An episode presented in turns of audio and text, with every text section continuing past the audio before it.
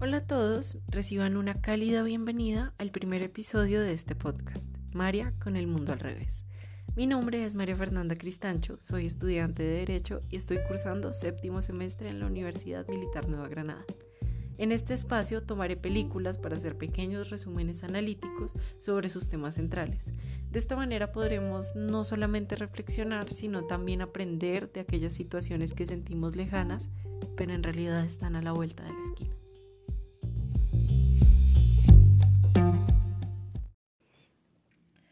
El tema de hoy es intenso y debo decir que fue muy confrontante entendí aún más lo privilegiada que soy estando en mi posición como mujer. La película sobre la que quiero hablarles se llama La Flor del Desierto. Cuenta la historia de la modelo, escritora y activista Waris Diri, quien a la edad de tres años sufrió en carne propia la ablación de su clítoris. Esto consiste en la extirpación total o parcial de dicho órgano. Como si no fuera suficiente, también fue víctima de la infibulación, un duro procedimiento en que se realiza un estrechamiento del orificio vaginal. En él se cortan los labios menores y superiores de la vagina, para finalizar cosiendo por completo dicha sección. Esta es solo una de las formas de mutilación genital femenina a la que se enfrentan las mujeres de todo el mundo. Ustedes se preguntarán, ¿con qué fin se realizan tan escabrosos métodos? Lo que las tribus nómadas de Somalia buscaban era que las niñas se conservaran vírgenes y puras, ya que esto iba a determinar su valor de por vida. La misma Waris lo decía. Las niñas que no se sometían a la infibulación no podían llegar a casarse, y en consecuencia de ello eran expulsadas de la tribu. Es algo obvio, al ya no ver la representación de aquella figura de autoridad masculina, que era el esposo. Además de esto, se les daban tratos deplorables, como si fueran unas rameras. Teniendo claros los conceptos de ablación e infibulación, procederé a resumir un poco la película. La historia de Waris grita superación, pero también grita opresión, machismo y minimización. Waris empieza a sufrir a la edad de tres años desde que se realizaron los procedimientos anteriormente mencionados, que no son para nada ortodoxos. En una escena bastante fuerte se muestra su realización, y puede que ella no fuese consciente de las razones que llevaron a su madre a enfrentarla a dicho procedimiento, pero por supuesto que sintió el dolor. Sus gritos lo expresaban. Más tarde, a la edad de 13 años, se entera de que se ha arreglado su matrimonio con un hombre que le dobla la edad, por lo que decide huir. En medio de la noche ella decide escapar de ese atroz destino, y después de caminar por el desierto durante días, soportando altas temperaturas, heridas y llagas en los pies a causa de las grandes rocas que hacían las veces de piso, encontró una oportunidad. Al ver un camión de carga que pasaba cerca de ella, y ver que sus conductores accedían a llevarla, pues decidió subir. Lo que ella no sabía era que aquel favor tendría un precio altísimo, ya que uno de los conductores intentaría abusar de ella. Contra todo pronóstico, Guaris logró defenderse, pero de nuevo tuvo que huir. Tras pasar por tantas complicaciones, logró llegar a la casa de su hermana y su tía, que estaban en Mogadiscio. Años después, llegó a vivir a la casa de su tío en Londres. Esto con ayuda de su hermana, quien se compadeció de ella y le ayudó a sacar un pasaporte y le envió hacia allá. Tal vez en su cabeza quería que Waris tuviera una mejor vida. Y las situaciones que ella ya había vivido como mujer la hicieron reflexionar para ayudar a su hermana. Sin embargo, cuando ella llega a vivir a Londres, su vida estaba muy lejos de mejorar. El trato que recibía por parte de sus familiares era deplorable, ya que en lugar de tratarla con amor y respeto y ayudarla a vivir entre las comodidades que ellos tenían, le dieron el lugar de empleada doméstica. Junto a ellos sufrió un sinnúmero de humillaciones y cuando la guerra civil estalló en Somalia, Seis años después de que ella había llegado a Londres, tanto el tío como el resto de la familia decidieron huir, dejando a Waris desamparada, a su suerte. Ellos sabían perfectamente que Waris no manejaba el idioma, que era un inmigrante ilegal porque nunca le ayudaron a renovar su pasaporte y aún así se fueron. Otra vez Waris tenía que enfrentarse a la vida sola y decidió irse. Pasó algún tiempo viviendo como indigente en las calles de Londres, que pese a todo es una ciudad salvaje. Tras varios días durmiendo y comiendo de la basura que podía encontrar en las calles, Waris conoce a Marilyn, quien a pesar de no tener las mejores condiciones y al principio no estar muy segura, decidió apoyarla. Siento que esta chica es un personaje muy importante en la vida de Waris, porque se encarga de hacerle ver que lo que vivió no es normal, al ser una mujer completamente diferente, que tenía claro que podía vivir su sexualidad sin que esto comprometiera su valor. Ella se encarga de hacerle ver que esas mutilaciones que tiene no son normales y que no todas las mujeres deben enfrentarse a esos procedimientos, lo que Waris pensaba que era correcto. Hay una escena bastante fuerte en la que Waris le muestra sus genitales y ella tiene que verla cosida. Waris no lograba creer que, que eso no se lo hicieran a todas las mujeres. En realidad ella pensaba que, claro, al su amiga tener una vida sexual activa era una mujer impura y por eso no, no había realizado el procedimiento de la invivulación. Sin embargo, después empieza a creerlo. Y un día este procedimiento le empieza a pasar cuentas y con un dolor muy fuerte decide acercarse a un hospital donde el doctor queda impresionado y le dice que no puede devolverle lo que ya le quitaron, pero que la puede ayudar a tener una mejor vida. Después de dudarlo un poco, ella acepta. Y ahí su amiga otra vez está a su lado cuidándola y apoyándola. Aunque es un poco duro. Creo que todos vivieron ese momento de confrontación en algún punto al escuchar la historia de esta mujer. La vida de Waris da un giro inesperado cuando el fotógrafo Terence Donovan la descubre como aseadora en un McDonald's y la suerte empieza a sonreírle.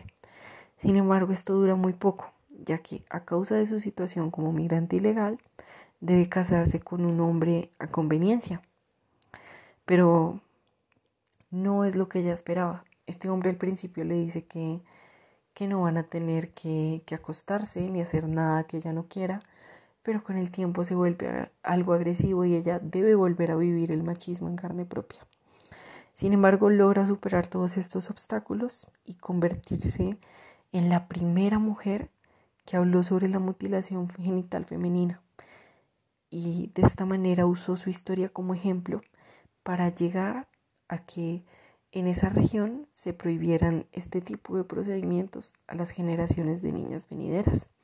Como se lo dijo el doctor, ella ya nadie puede devolverle lo que le quitó. Y hablando de cosas que esto le quitó a Waris, ella cuenta que, bueno, Todas las niñas a las que se les realizaba este procedimiento eran muy pequeñas y ella perdió a dos de sus hermanas.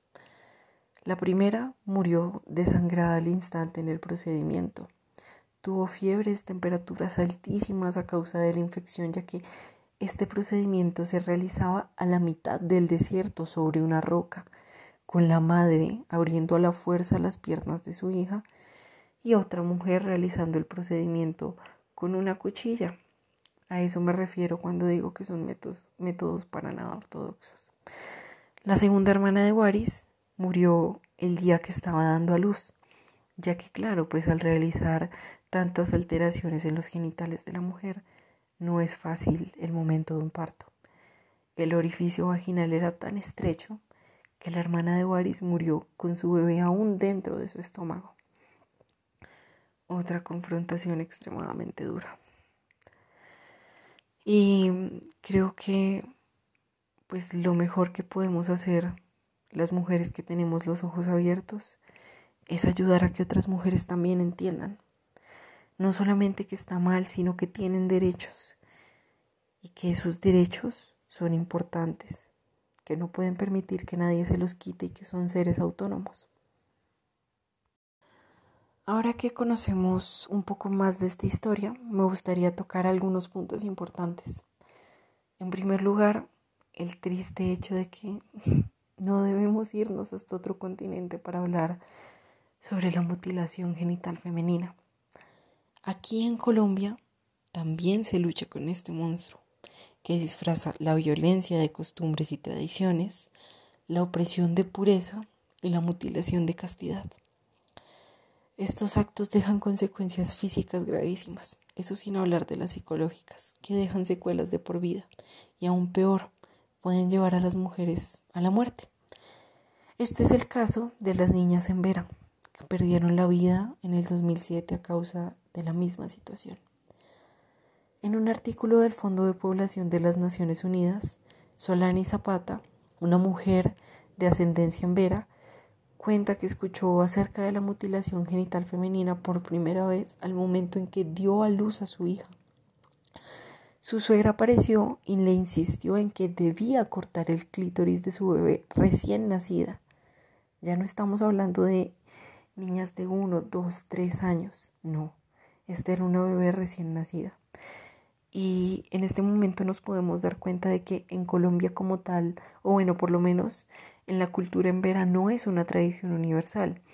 A pesar de que muchas comunidades la aplican, eh, no se realiza igual que en Somalia, en el entendido de que esta mujer también pertenece a los Embera, a la comunidad Embera, y nunca en su vida había escuchado eh, de una mujer que sufriera este tipo de mutilación, ni su madre, ni su abuela, ni ninguna de las mujeres de la tribu habían pasado por ella, ni siquiera lo mencionaban. Además de esto cambian las razones por las cuales se realiza. Los Embera lo hacen porque creen que de esta manera van a evitar que el clítoris de la mujer en el futuro crezca, se forme de una manera incorrecta y se convierta en un genital masculino, lo cual es muy extraño. Pero la segunda razón, que a mi parecer es la que más se parece a la de las tribus nómadas de Somalia, y en realidad a muchos lugares y países del Medio Oriente, es que de esta manera se puede evitar que las mujeres sean infieles, ya que al cercenar el clítoris, las mujeres ya no podrán sentir excitación sexual y será menos su deseo y solamente tendrán relaciones con sus maridos, con fines exclusivamente de reproducción, porque en estas culturas ese es la visión que se le da a la mujer. Es una máquina para hacer bebés y continuar las generaciones.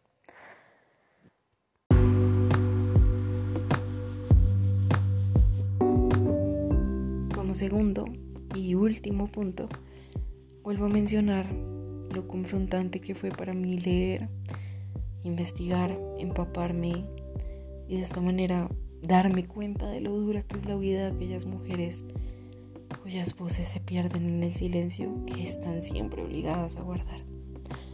Por eso los y las invito a recordar que el hecho de que no lo vivamos en carne propia no significa que no exista, no lo hace menos real.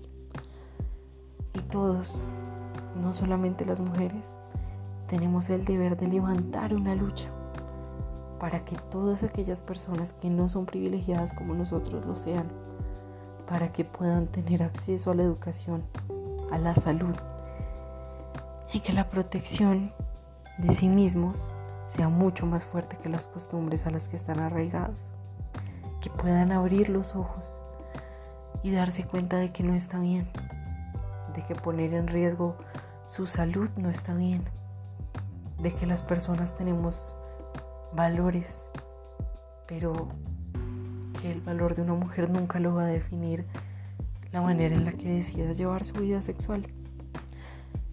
Con esto me despido, no sin antes desearles una feliz vida. Recuerden que les habló María Fernanda Cristancho y esto fue El mundo de María al revés.